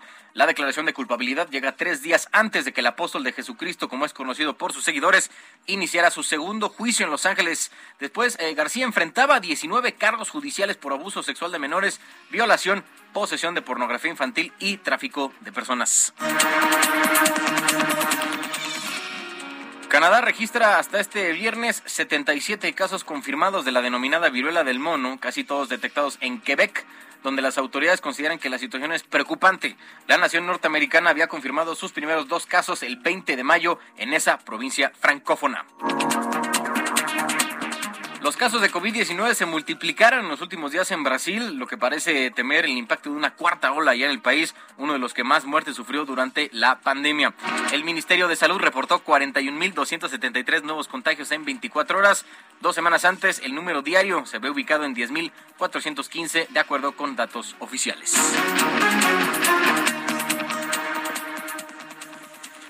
Momento de irnos a eh, las calles de la Ciudad de México con mis compañeros reporteros urbanos. Voy contigo primero, Daniel Magaña. ¿Dónde te encuentras? Mira, Carlos, ahora con información vehicular para las personas que se desplazan en la zona de la avenida Plutarco de las Calles en dirección a la zona de la calzada Ermita. Carga vehicular, muchos giros mercantiles pues ya concluyen su actividad y bueno, pues esto genera que pues algunos automovilistas se detengan a lo largo del carril de extrema derecha antes de llegar hacia la zona del eje 5. A partir del eje 5 el avance mejora en dirección hacia la zona del eje 7 sur, también las personas que ingresan hacia la colonia Sinatel en este tramo, bueno, pues el sentido precisamente que va hacia la zona del eje 4 avanza con regularidad. El reporte, buenas tardes. Gracias, Daniel. Estamos pendientes con Daniel Magaña. Voy contigo, Mari Miranda, adelante. ¿Qué tal, Carlos? Muy buenas tardes. Tenemos información vial de la zona sur. Informamos a los automovilistas que en estos momentos encontrarán carga vehicular en el anillo periférico de San Jerónimo a la glorieta de Vaqueritos. En el sentido opuesto del periférico de Canal de Charco a San Jerónimo encontraremos buen avance. Cafetales del periférico a Calzada del Hueso con tránsito lento en ambos sentidos. Calzada del Hueso de Cafetales a Calzada de van con vialidad aceptable. Y finalmente Miramontes del periférico a las bombas con carga vehicular en ambos sentidos. Carlos, seguimos pendientes. Gracias, Mario. Gracias a eh, Mario Miranda. Estamos en, eh, reportando ahí la situación en las calles de la Ciudad de México. Y por último, Alan Rodríguez, adelante. Hola, ¿qué tal, Carlos? Amigos, muy buenas tardes. Calzada San Juan de Aragón, desde el cruce con Ferrocarril Hidalgo hasta el cruce con Loreto Favela. Tenemos asentamientos y carga pesada también justo en la zona del Gran Canal. En el sentido contrario, desde Puerto Mazatlán hasta la zona de Eduardo Molina, tenemos avance lento y este mejora a partir de este punto hasta la zona de la villa. Por otra parte, comentarles que Avenida Gran Canal con buen avance desde la zona de circuito interior hasta el cruce con Kansas San Juan de Aragón. Superando este punto se registra ligera carga hasta la zona del Coyol y en el sentido contrario totalmente despejado desde Periférico Río de los Remedios hasta el circuito Río Consulado. Es el reporte que tenemos. Muchas gracias, Alan. Estamos al pendiente. Buenas tardes. Al pendiente quedamos y eh, gracias por el reporte. Ahora voy con Guillermo Ávila, quien es el eh, director general de Seguridad Vial y Sistemas de Movilidad Urbana Sustentable, sobre este plan que estábamos eh, comentando, la renovación y ampliación del sistema Ecobici aquí en la Ciudad de México. Guillermo, ¿cómo estás? Buenas tardes. Hola, buenas tardes. Muchas gracias por la entrevista. Cuéntanos eh, cómo va a ser el, plan, ya medio lo estamos comentando, que van a duplicar la presencia de este sistema de movilidad de bicicletas aquí en la Ciudad de México, pero eh, me gustaría escucharlo de tu propia voz, eh, cómo va a ser el plan de parte de la Secretaría de Movilidad y en dónde van a estar ubicadas estas nuevas estaciones. Por supuesto, pues como saben, Ecobici es el sistema de bicicletas compartidas público y es parte del sistema de movilidad integrada de la Ciudad de México, junto con el metro el Metrobús, transportes eléctricos, etcétera. Y ahora mismo tenemos 480 cicloestaciones y 6.500 bicicletas en tres alcaldías, en 55 colonias de tres alcaldías, que son Cuauhtémoc, Benito Juárez y Miguel Hidalgo. Eh, a finales del año pasado se hizo un proceso para la contratación de la renovación y la expansión del sistema COVID. Esto significa en términos simples que vamos a cambiar todas y cada una de las cicloestaciones y las bicicletas con tecnología más nueva, eh, más eficiente, que dé un mejor servicio a las personas usuarias y eh, como lo mencionaba, pues se va a expandir a otras tres eh, alcaldías que son Álvaro Obregón, Coyoacán y Azcapotzalco y con ello también vamos a llegar a 31 nuevas colonias, 32 nuevas colonias, perdón. Y más Vamos a llegar. Guillermo, ¿de, cuántos va, ¿de cuánto va a ser la inversión para expandir la, red de COVID aquí en la ciudad? Gracias, gracias a un proceso abierto, transparente, en el que tuvimos también la, el acompañamiento de una organización internacional que se llama Alianza para las Contrataciones Abiertas, que básicamente lo que hace es asegurar que todos estos procesos se den con los principios de transparencia, rendición de cuentas, participación logramos que, eh, bueno, además de darle mucha claridad a, las, a, las, a los consorcios de las empresas participantes, logramos un ahorro de más del 50% de lo que estamos pagando actualmente y ahora el contrato anual, en lugar de costar 200 millones de pesos a la ciudad, nos costará 92. Ahí está, hay, incluso una mejora de las condiciones para la ciudad. Y eh, va a estar toda la segunda mitad del año, ¿no? En esta expansión progresiva. Así es, vamos a aprender el nuevo sistema el primero de agosto con 50 cicloestaciones aproximadamente y va a haber una etapa de convivencia entre el sistema nuevo y el sistema actual. Eh, progresivamente vamos a ir eh, instalando cicloestaciones y poniendo bicicletas en todo. Primero vamos a empezar, como ya decía, renovando, es decir, sustituyendo las, las cicloestaciones y las bicicletas que tenemos actualmente y a partir de enero del próximo año empezamos la expansión a las alcaldías que ya mencioné. Perfecto, pues Guillermo Ávila, director general de Seguridad Vial y Sistemas de Movilidad Urbana Sustentable, gracias por eh, estos minutos para Heraldo Radio. Muchas gracias a ustedes y les invitamos, si me permites, a venir al Festival de la Bicicleta en el Zócalo. Hoy ya estamos cerrando la jornada con un concierto de la Big Band Jazz y mañana a partir de las 10 y el domingo también a partir de las 10 vamos a tener una serie de actividades entre biciescuela, actividades culturales, eh, sociales, deportivas, aquí en el Zócalo de la ciudad. Perfecto, pues ahí está la invitación hecha para que la gente atienda estas actividades ahí en el Zócalo de la ciudad en torno al Día Internacional de la Bicicleta. Gracias, Guillermo. Muchas gracias a ustedes, hasta luego. gracias, hasta luego. Bueno, información que nos va llegando ahorita, eh, parece que hay un informe, bueno, tenemos un informe preliminar del eh, Departamento de Policía de Los Ángeles, allá en California. Hay eh, reporte de que hay múltiples personas que han sido apuñaladas en el hospital de Encino, allá el sospechoso parece que está contenido en una habitación dentro del hospital. Hay una eh, eh, fuerte presencia policial allá en, Los Ángeles. Eh, todavía está desarrollándose esta información.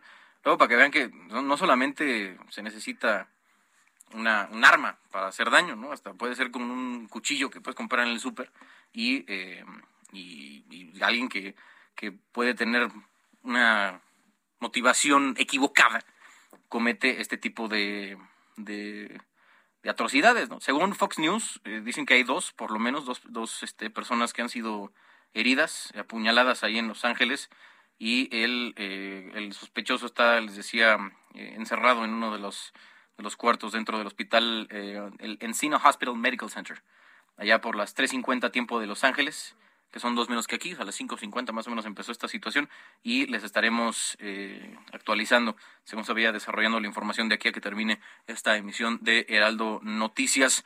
Eh, al menos es eh, parte del staff médico, dos parte del staff médico que fueron heridos por este por esta persona que aún no tenemos bien identificado.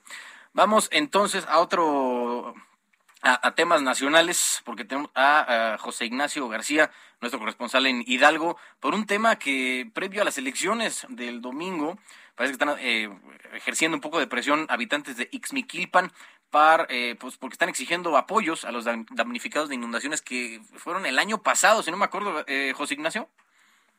Así es, Carlos, ¿qué tal? Buenas tardes, un saludo a ti y a todo el auditorio. Pues comentarte que sí, efectivamente, el pasado 6 de septiembre ocurrieron estas inundaciones ocasionadas por el desbordamiento del río Tula y en estos momentos un contingente de habitantes de diferentes comunidades del municipio de Ixmiquilpan eh, están llevando a cabo una protesta a las afueras del Palacio del Gobierno del Estado para poder exigir al gobernador del Estado, Omar Sayat Meneses, que se entreguen estos apoyos a los damnificados de la región y que hasta el momento no los han recibido. Los inconformes hace unas horas bloquearon el viaducto del río de las Avenidas en ambos sentidos, la altura de la colonia Las Palmitas, la glorieta Insurgentes en ambos sentidos en la avenida Juárez, la carretera federal México-Pachuca a la altura de San Antonio con dirección al centro, el bulevar Colosio con ambos sentidos a la altura de la colonia San Cayetano.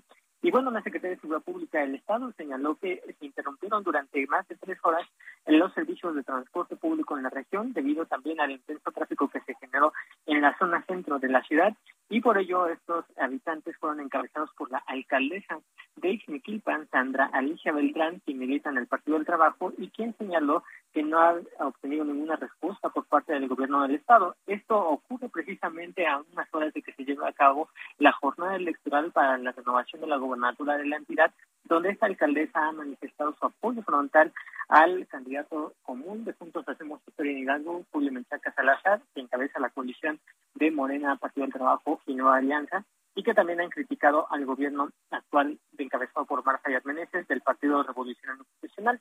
Hace unos momentos ese contingente fue recibido por el secretario de gobierno Simón Arias Aguilar y se encuentran en negociaciones para poder gestionar apoyos extraordinarios precisamente en estos pobladores que supuestamente no han recibido los apoyos por parte de la autoridad estatal. Es parte de la información que tenemos hasta el momento, Carlos, con respecto a estos bloques que ocurrieron esta tarde en la ciudad de Pachuca. Muchas gracias, eh, José Ignacio. Hoy aprovechando, ¿cómo se siente el ambiente antes de las elecciones del domingo ahí en, en Hidalgo? En estos momentos eh, se percibe un ambiente tranquilo. Eh, los candidatos han llamado precisamente a desarrollar una jornada tranquila para este domingo. Y bueno, el Instituto Estatal Electoral espera una participación supera- superior al 60% del padrón nominal. Entonces podría hablar de una elección cuya participación sería histórica para el Estado de Hidalgo y donde se espera una movilización intensa por parte de los, de los electores de las zonas urbanas.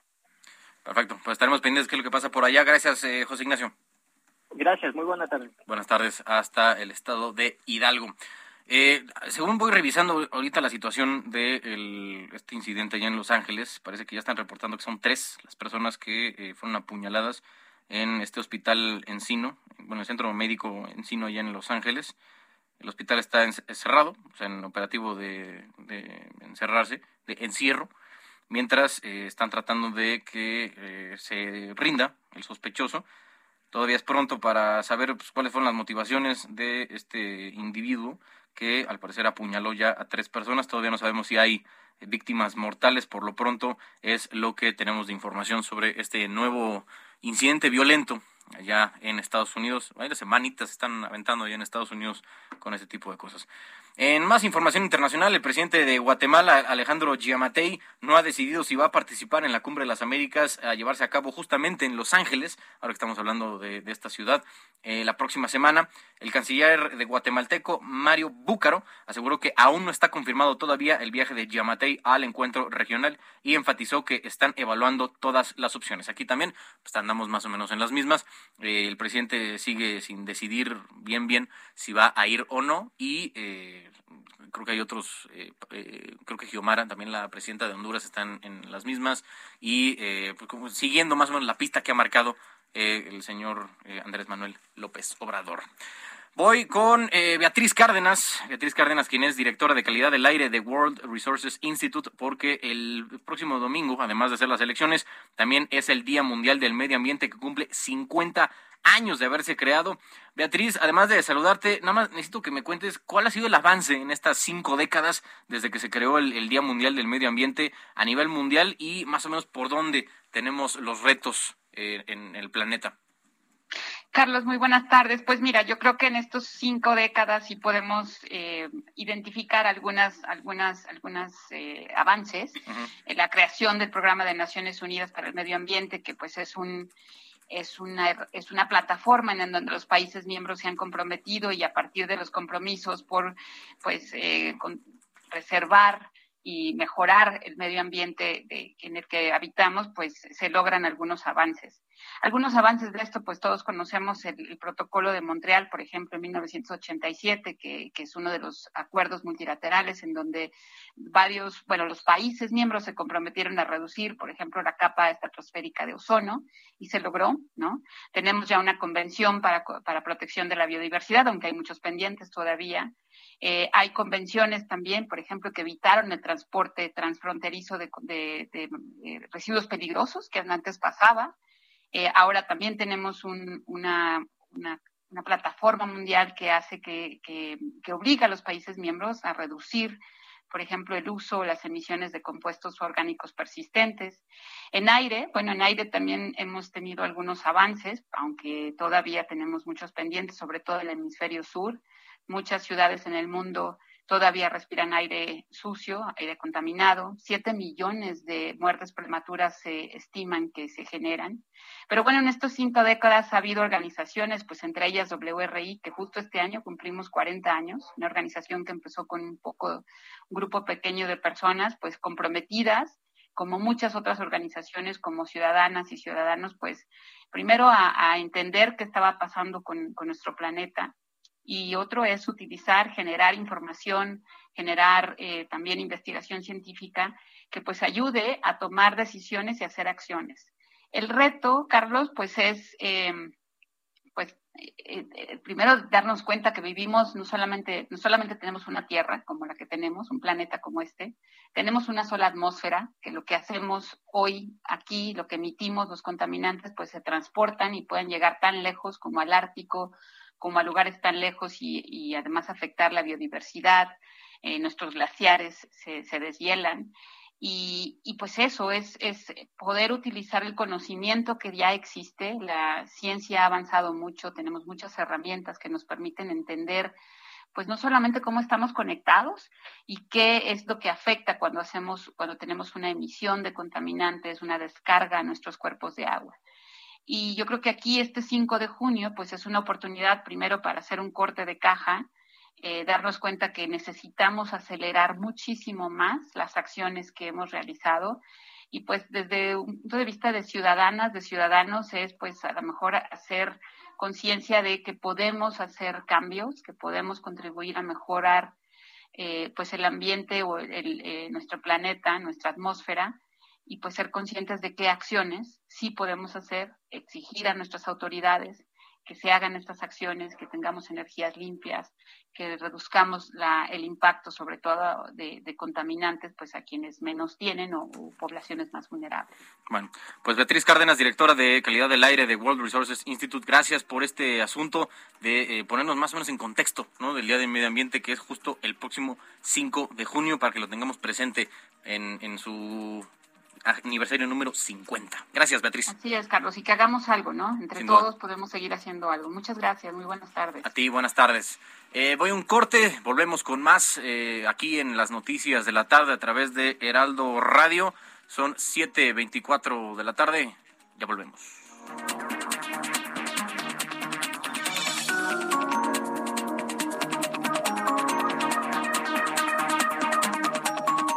Escuchas a Jesús Martín Mendoza con las noticias de la tarde por Heraldo Radio, una estación de Heraldo Media Group. Heraldo Radio 98.5 FM, una estación de Heraldo Media Group, transmitiendo desde Avenida Insurgente Sur 1271, Torre Carrachi, con 100.000 watts de potencia radiada.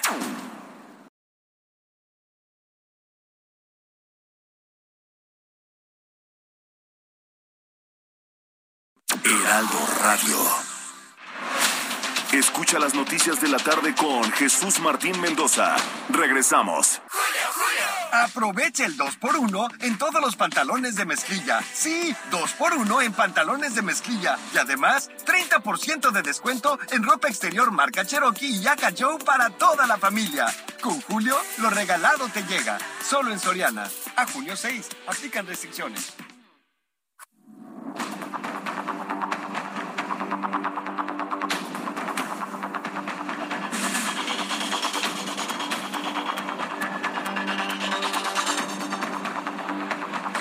7.30, casi 7.31 de la tarde en el tiempo del centro de la República Mexicana. Seguimos aquí en las noticias de la tarde a través de Heraldo Radio. Es momento de irnos a eh, las finanzas. Héctor Vieira. La Bolsa Mexicana de Valores cerró la sesión de este viernes con un retroceso del 0.55% al perder 282.33 puntos, con lo que el índice de precios y cotizaciones, su principal indicador, se ubicó en 50.689.05 unidades para cerrar la semana con una pérdida acumulada del 3.38%.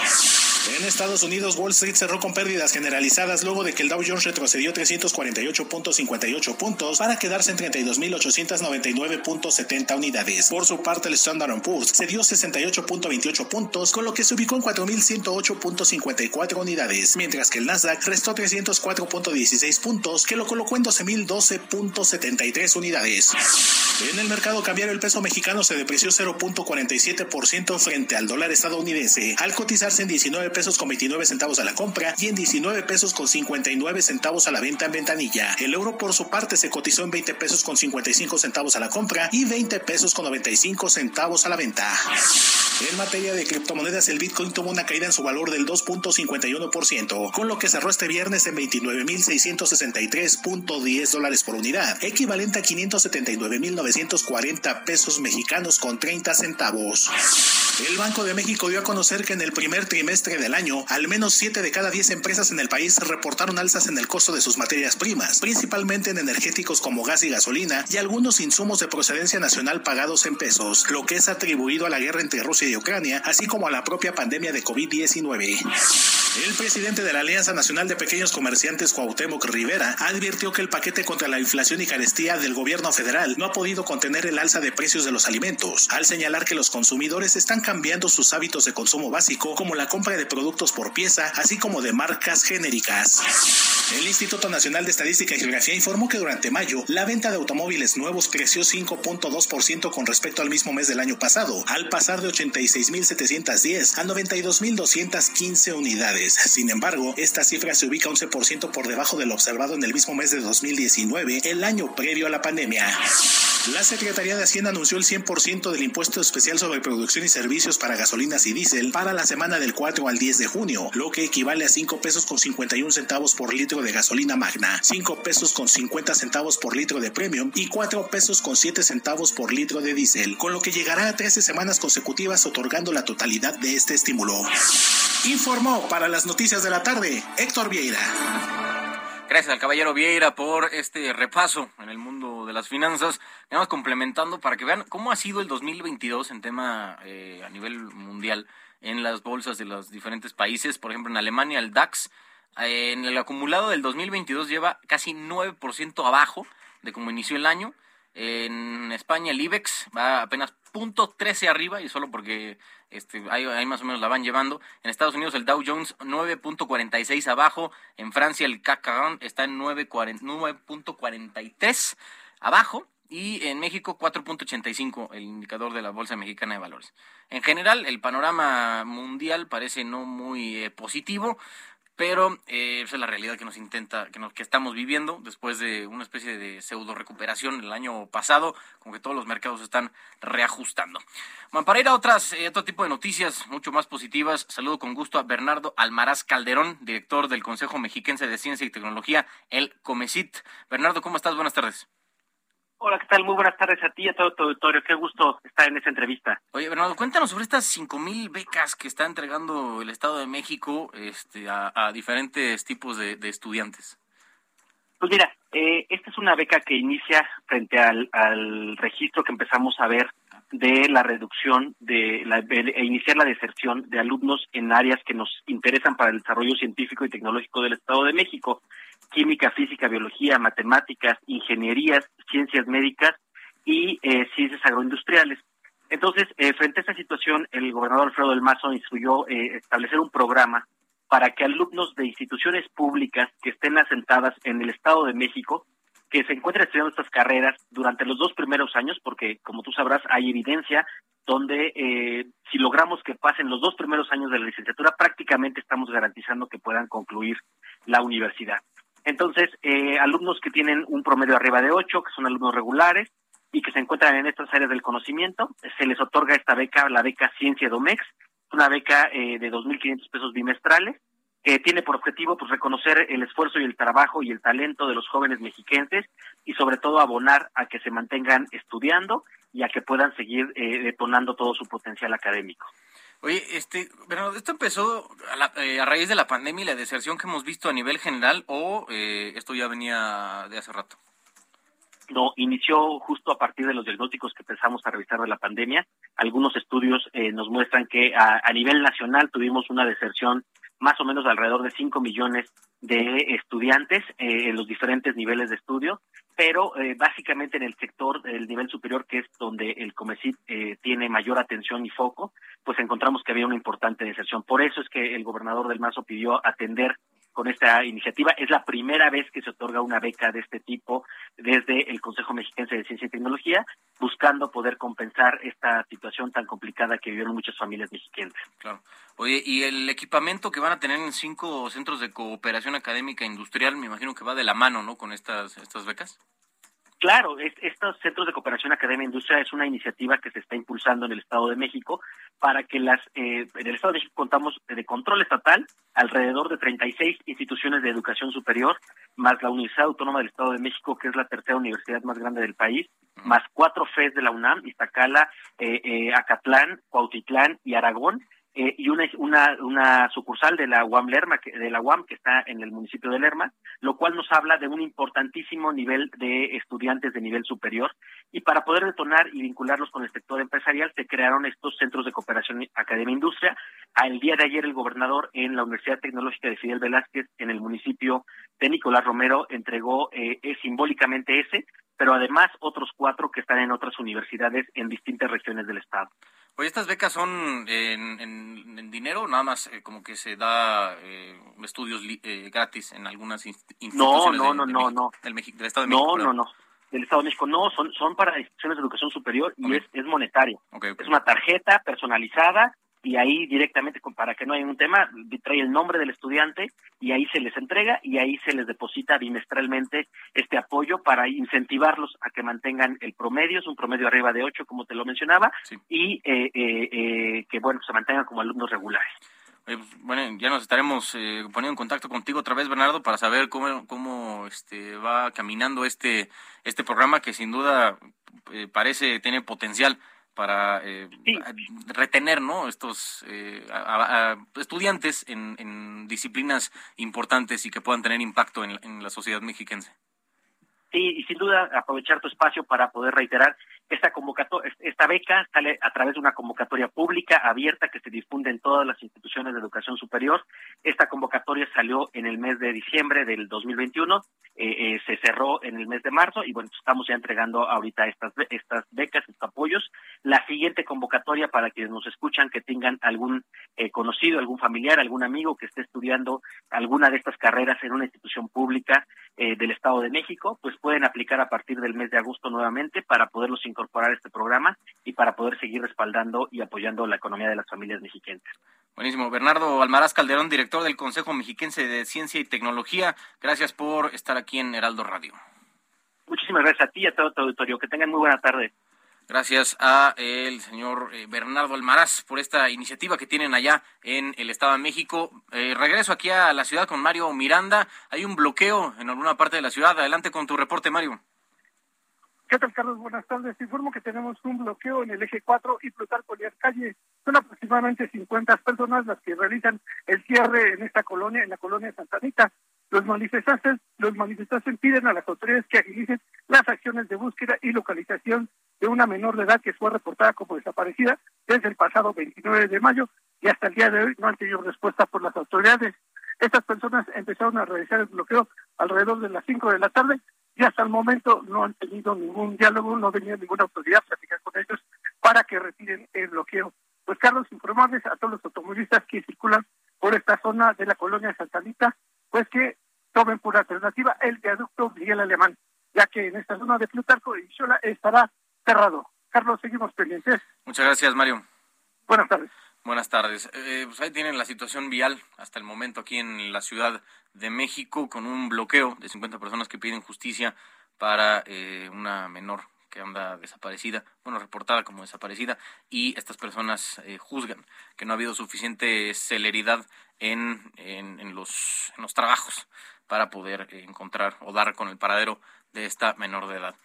Eh, cambiando un poco de tema, eh, se acerca ya el fin de semana el caballero Roberto San Germán, el buen Robert, con la agenda deportiva. Empezando, mi estimado Robert, con la tristísima exhibición de la selección mexicana ayer.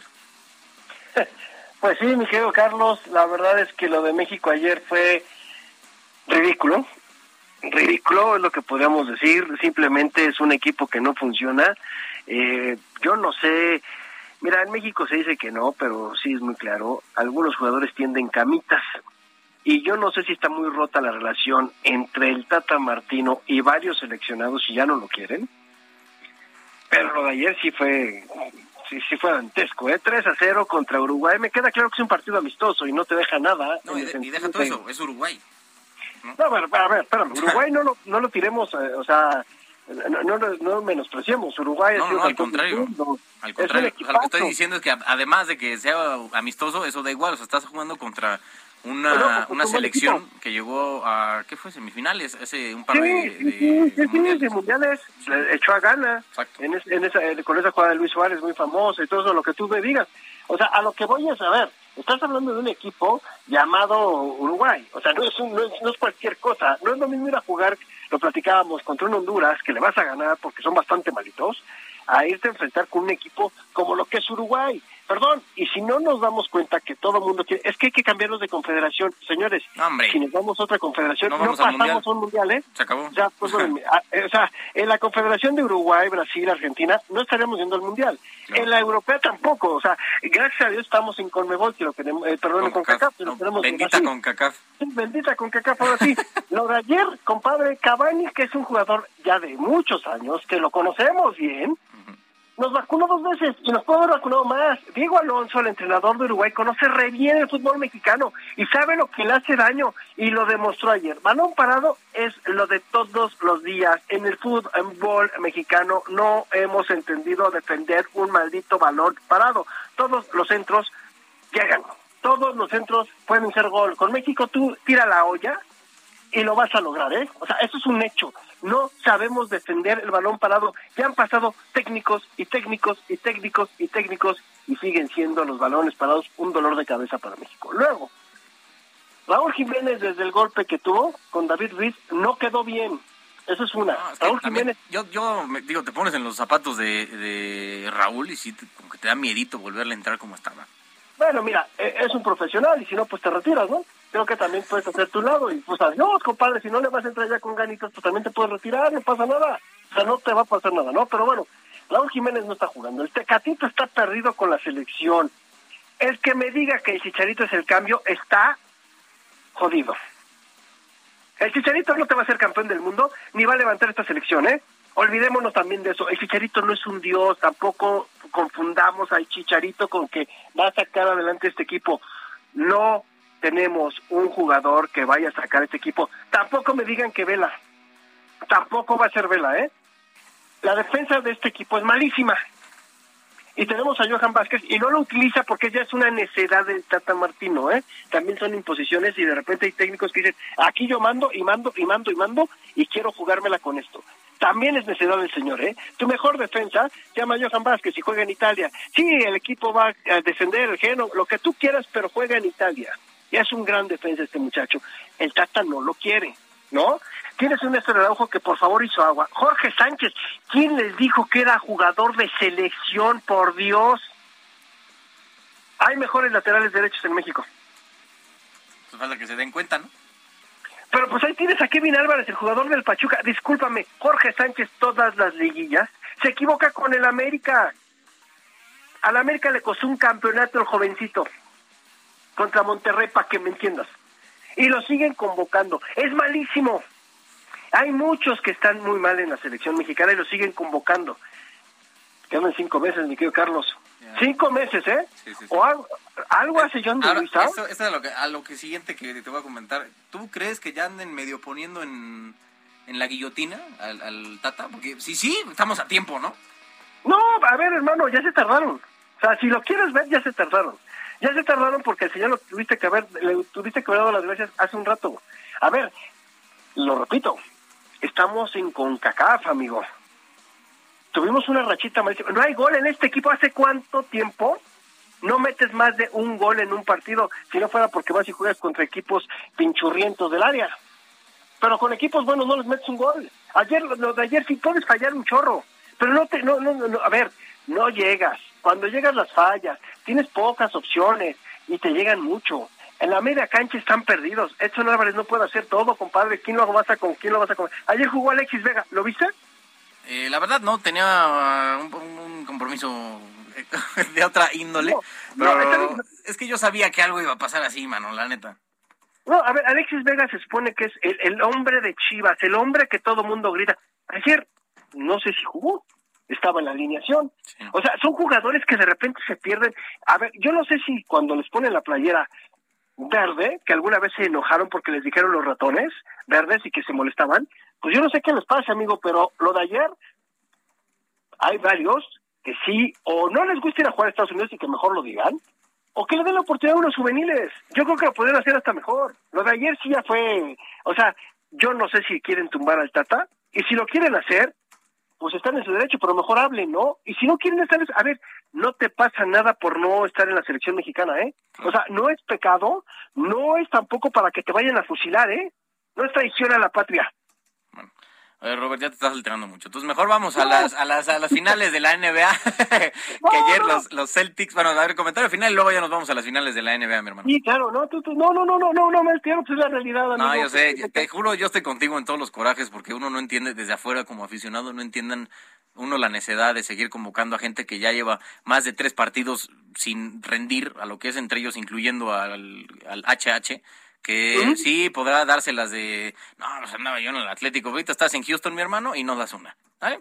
Ah, bueno, eh, pero mira, ese va a ser el nivel que va a tener y va a bajar, ¿eh? Porque se va a la liga a la MLS. Pero bueno, eso cada quien, pero pues con los millones que se llevan, hermano, les vale gorro. La valla a mí también.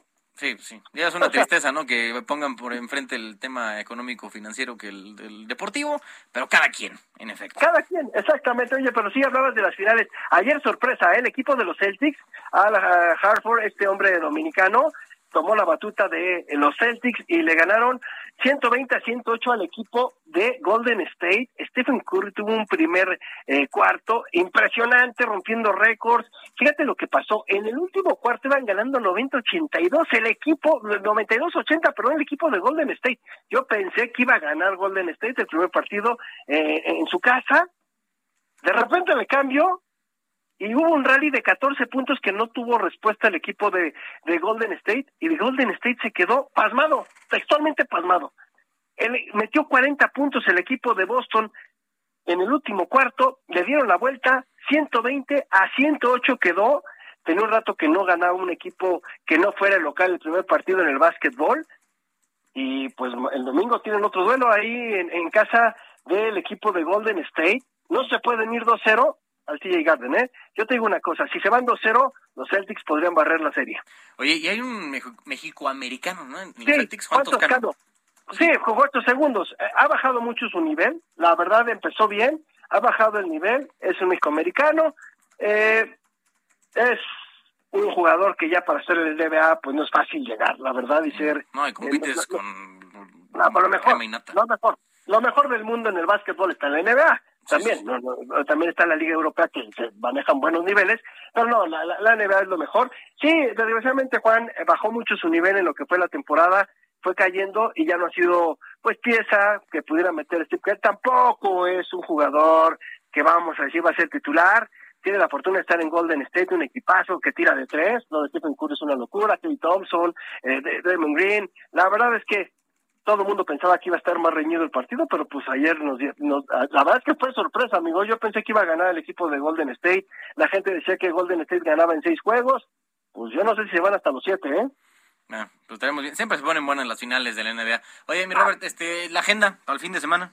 Pues mira, tenemos, está, está, como está tranquilo, pues tú sabes que ahorita tenemos a Nadal, a ver si logra su título número 14. Hoy elimina a Alexander Zverev porque se lesiona el alemán en el segundo set.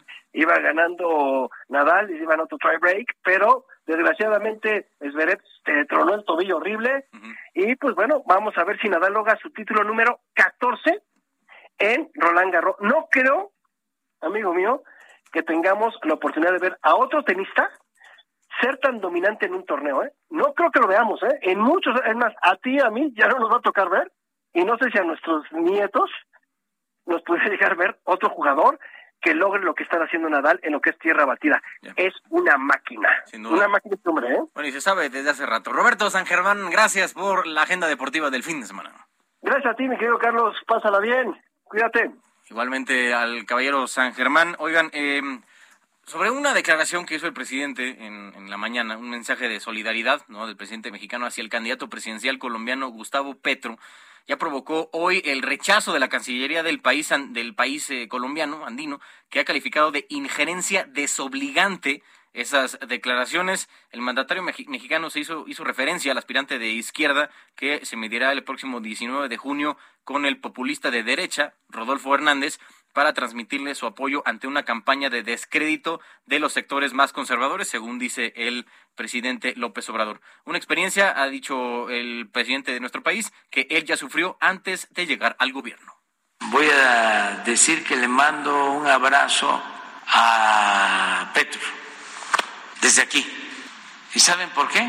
Lo abrazo porque está enfrentando una guerra sucia de lo más indigno y cobarde. Todo lo que ya vimos y padecimos en México. Petro, un peligro para Colombia, comunista, guerrillero, Colombia va a ser como Venezuela, etcétera, etcétera, etcétera, etcétera. Pero con todo, unidos todos los conservadores y sin ética, olvidando que la política es un imperativo ético. Y ya, lo hago porque si alguien ha padecido, y no exagero, ni me siento víctima de esas guerras sucias, eh, es el que les habla desde hace años. Por eso, ánimo y hay que tenerle mucha fe al pueblo, confiar en el pueblo, en la inteligencia del pueblo. Ahí tiene la declaración del presidente de la República que aplica la doctrina Estrada a conveniencia, ¿no? Ay, este, digo, siendo completamente honestos. Oye, ¿qué está pasando aquí? No vamos a hablar. Doctrina Estrada, no intervención. Se meten con alguien que compagina con su eh, ideología. ¿Cómo es posible? Guerra sucia, el sector conservador, me lleva la que me trajo, y ahí sí. La doctrina Estrada la guardamos en un cajón por un momento. Luego ya como, así como se pone y se quita la investidura, así pone y quita la, eh, doctrina Estrada, una intervención. Bueno, antes de irnos, eh, un saludo a la señora Rosita Díaz, que nos anda escuchando, no se pierde el programa que tengo en tele, Palitos y Bolitas, y ahora que ando aquí cubriendo a Jesús en eh, noticiario de la tarde a través de Heraldo Radio. Que eh, gracias, gracias por habernos acompañado esta semana. Jesús va a estar de regreso el lunes y eh, pues ya en la programación habitual de esta estación, donde nos hacen favor de sintonizar las noticias de la tarde, esta vez en mi voz, arroba Allende, en Twitter, Instagram y Facebook, para que me puedan seguir en mis distintos perfiles de redes sociales. Estas eh, fueron las noticias de la tarde del 3 de junio del 2022. Mi nombre es Carlos Allende los dejamos con la programación del Heraldo Radio. Buena tarde, buen fin de semana.